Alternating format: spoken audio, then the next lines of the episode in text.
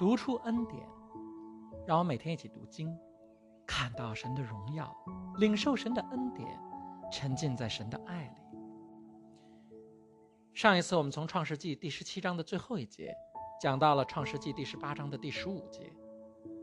神显现在亚伯拉罕和萨拉面前，告诉他们说：“明年这个时候，你们就会有两人亲生的孩子。”在亚伯拉罕九十九岁的时候，神说：“现在是时候生这个孩子了。”在最荒谬、最不可能的时候，神说：“现在我要祝福你了，因为现在你意识到不可能了。”你不会再觉得是你自己的本事了。现在你知道，这肯定是我给你的了。我希望我的听众中有人在生命中得到过什么，你知道一定是神给你的。有没有人愿意说，我知道这是他做的？你生命里总有几件事，你知道是他做的，你知道除了他没有可能，你清清楚楚的知道神为我做了这个。即使他从来没有做过别的，我知道这个是他做的。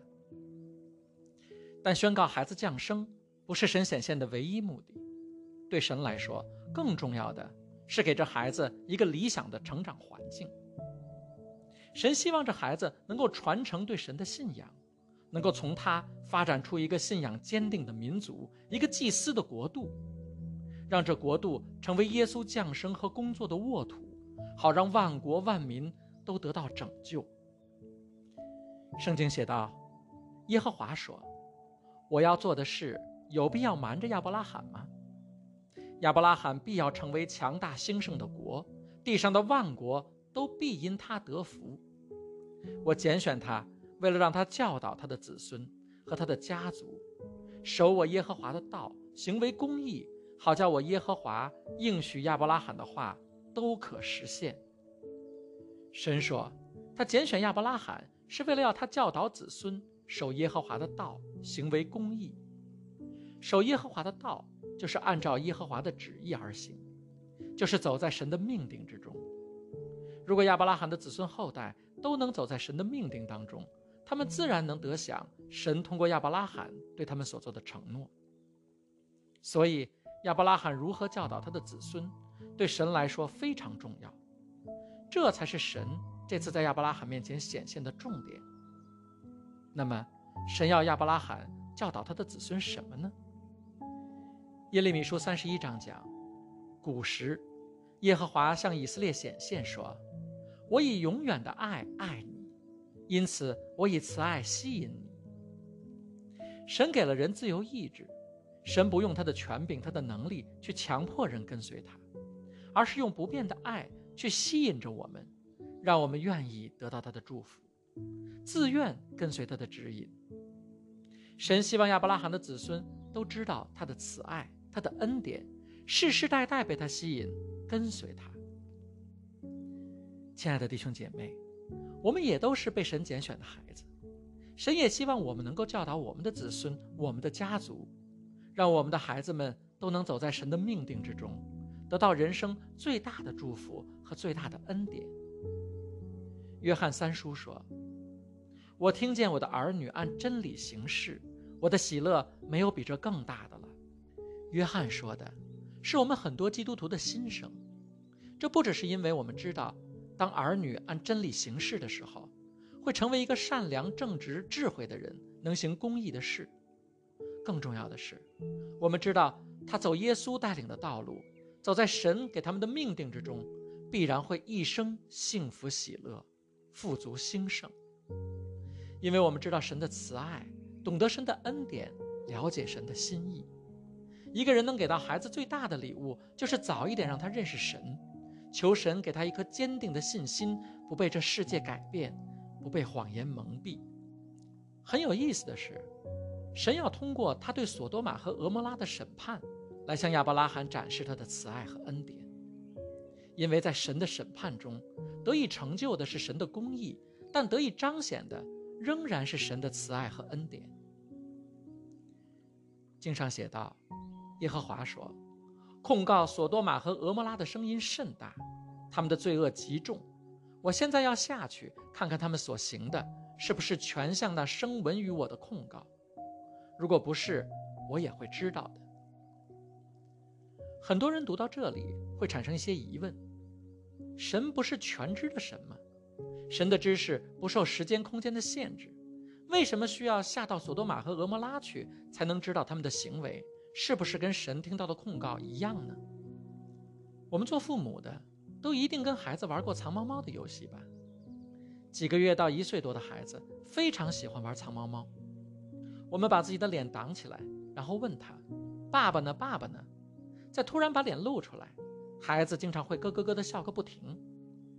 在孩子的心里，当他看不到大人的脸时，大人就消失了；当他突然又看到大人的脸了，大人也就突然回到了他身边。虽然在这个过程中，他能听到大人的声音，看到大人的手和身体，但在他的小脑子里面，大人还是躲起来了，躲到他找不着的很远的地方去了。我们知道这不符合逻辑。但是在玩藏猫猫的时候，我们愿意把自己降低到孩子的水平，跟他分享这个乐趣。而这，就是神与亚伯拉罕对话的时候所做的。神是把自己下降到人的水平，来跟亚伯拉罕沟通。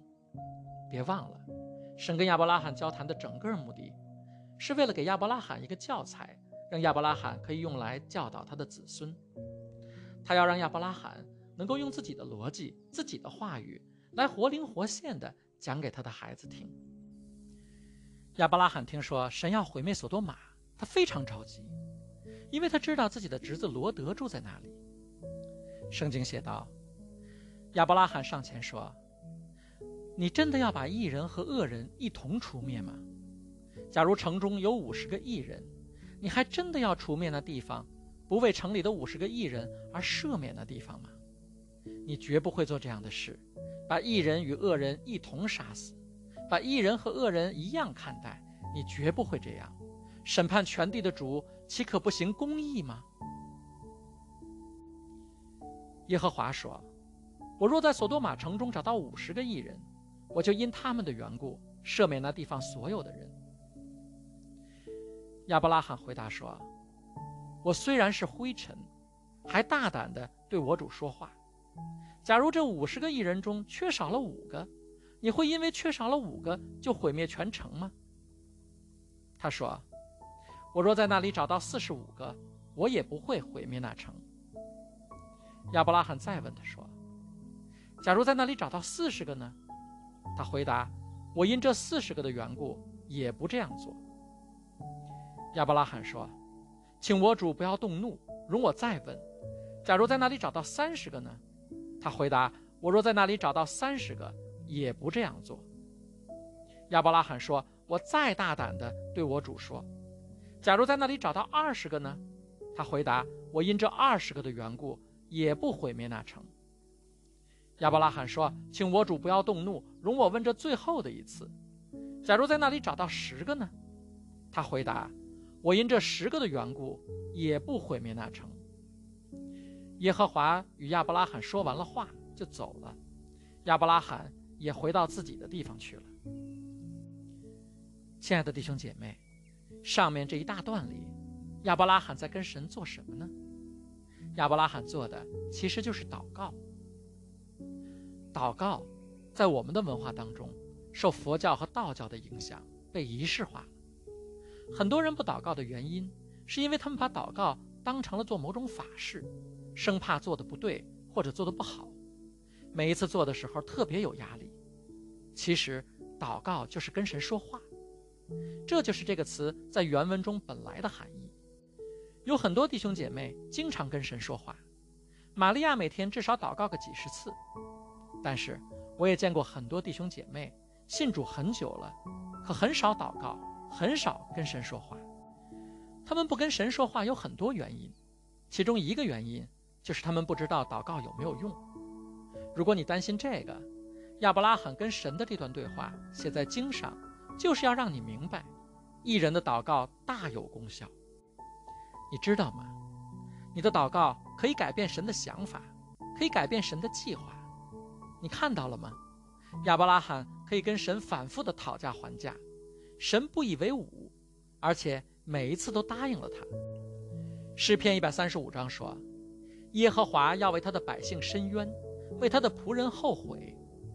神会为他的子民后悔，也就是说，神会为信他的人改变自己的决定。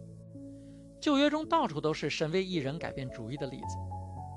在出埃及记中，神把以色列人从埃及带出来，来到西奈山下整顿休息。以色列人刚一停下来，就铸造了金牛犊。神要惩罚以色列人，摩西为他们求情，经上记着，于是耶和华后悔，不把所说的祸降与他的百姓。新约中也有这样的例子，耶稣所行的第一个神迹就是把水变成酒，但是如果你看圣经的细节，你会发现这不是耶稣的本意。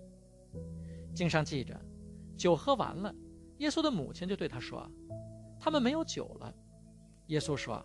妇人，这跟你我有什么相干？我的时候还没有到呢。但是玛利亚知道，她跟耶稣说的话是有功效的，所以她很自信地跟仆人们说：“他叫你们做什么，你们就做什么。”在列王记下，西西家快要死了，耶和华派先知以赛亚去告诉他：“耶和华如此说，你当留一命于你的家，因为你必死。”不能活了。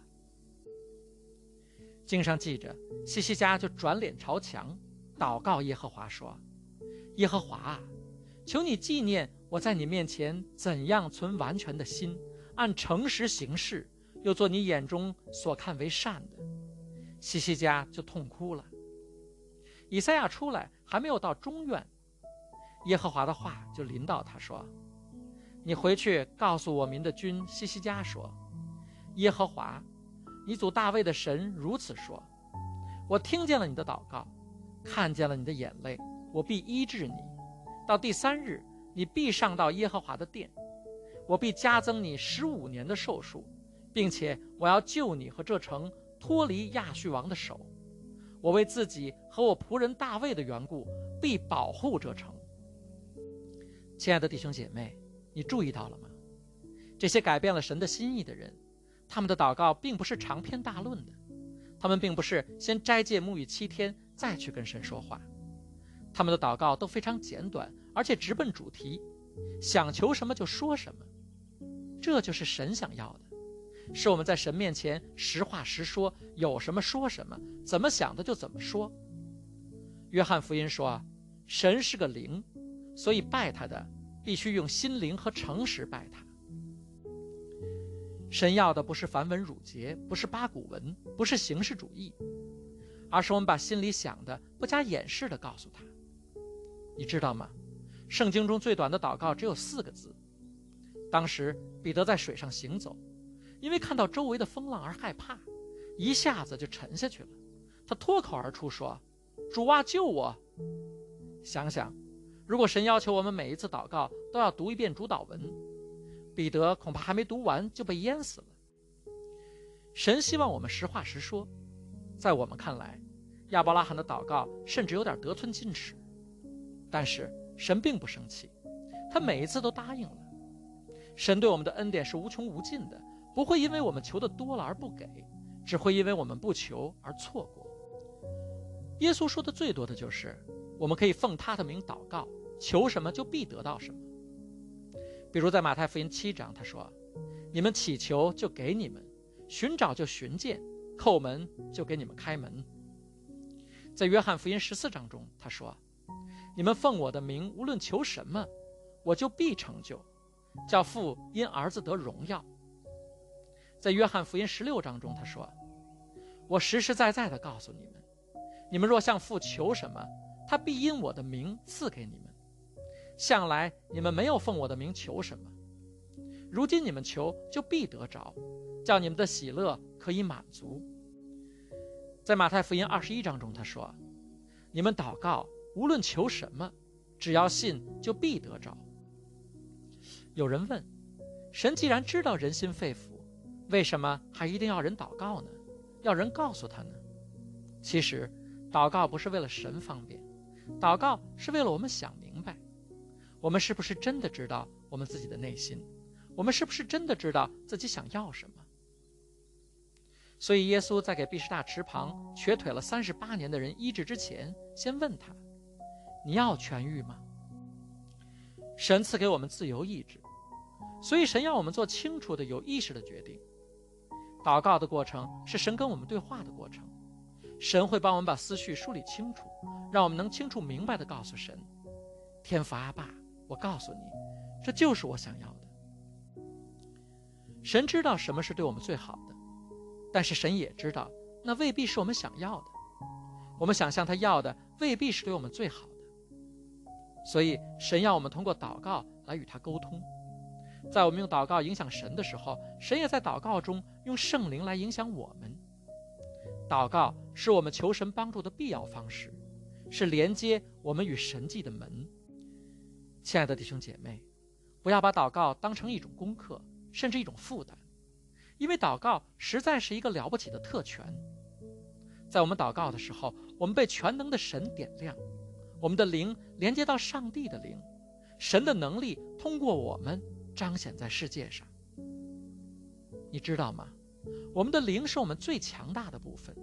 当我们最强大的部分跟宇宙中最强大的力量连接的时候，神的能力会下载到我们身上，下载到我们口中。你知道吗？耶稣在世界上的时候是百分之百的人，但他就是这样。在世界上施行了使徒约翰所说的，整个地球都写不下的那么多神迹。你知道我们的神有多伟大吗？他一句话就把繁星抛进了太空，这些星星有很多比太阳还要大几万、几十万倍，而我们可以直接跟他说话，直接把他的能力下载到我们身上。罗马书说，圣灵亲自与我们的灵一同作证，我们是神的儿女。当我们跟神说话的时候，神的灵会不停地告诉我们我们是谁，我们能做什么。我们的灵接收这些信息，我们的灵会发生变化，会成长，会上升到一个新的维度，一个天国的维度。你在世界上没办法进入这个维度，你只能通过跟神的灵对接，才能达到这个维度。听起来是不是很神奇？但这是真理，你本来就是属灵的存在。你按照设计就是要跟你属灵的爸爸连接在一起的。你知道耶稣在离开这世界之前告诉我们什么吗？他说：“我把圣灵留给你们，我们可以随时跟圣灵说话。”保罗几乎在他所有的书信里都告诉我们要祷告，要不停的祷告，要一无挂虑的祷告。你什么都可以跟神说，什么都可以跟神求。他鼓励我们大胆去说，反复去说。神奇的是，我们跟神说话的时候，他不会判断我们，他会爱我们。想想看，你的孩子来跟你说话的时候，你也不会判断他们。你想帮他们，你的心都要掏出来给他们。你最想做的是修复他们，鼓励他们，给他们力量。你看到的都是他们的优点，不是他们的毛病。你来到神的面前的时候，难道不更是这样吗？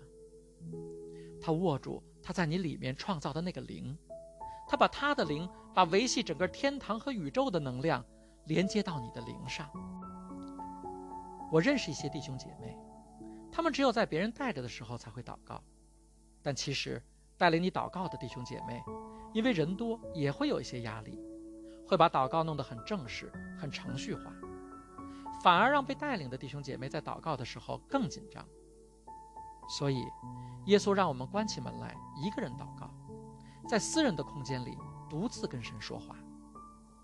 耶稣说：“如果我们在私下单独跟神说话，神会在私下单独给我们奖赏。”亲爱的弟兄姐妹，想想你谈恋爱的时候，是不是经常要跟爱人独处？如果你每次跟爱人在一起的时候，都有好几个弟兄姐妹在一边陪着，你会不会把他们叫做电灯泡？